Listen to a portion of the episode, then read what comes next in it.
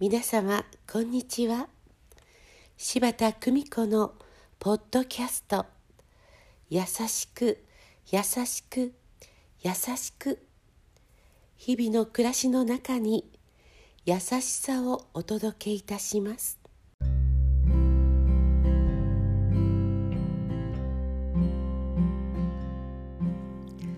見取り師柴田久美子でございます。幸せになるヒントから。一人暮らしで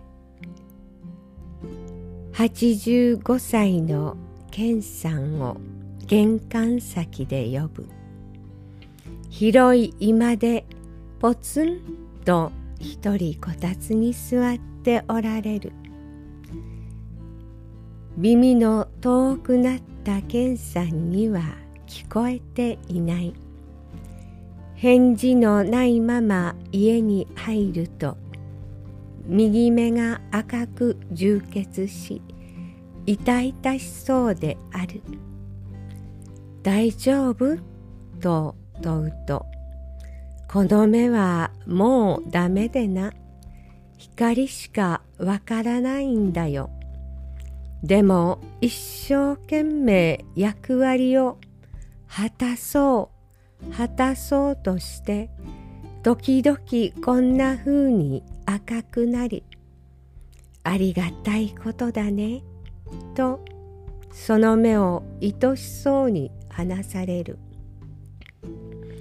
いつもこの目にもういいんだよと言ってやるけど起きている間中働こうとしてくれる。だから朝に夕に目薬をさしてありがとうねとお礼を言う。そうすると治る。えらいもんだねと話される。目もありがたいけど娘や周りの者がよくしてくれるのもありがたいよと続く。健さんが今までよくなさったからですよ。と言うとみんなそう言うけれど私は何もしてないよ。まだ若い。姪の子すら帰ってくると必ず寄って元気でねって長生きしてよかったと手を合わされる。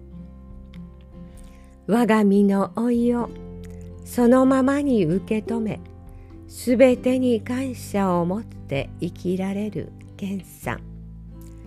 その穏やかな笑顔はいつも私の心を和らげてくださる。老いることの美しさ。人の世の愛の深さを教えてくださった。ご老人に感謝でいっぱい。優しく。優しく。優しく。ありたい。どうぞ皆様素敵な時間をお過ごしください。ませご視聴ありがとうございました。今日も素敵な一日をお過ごしくださいませ。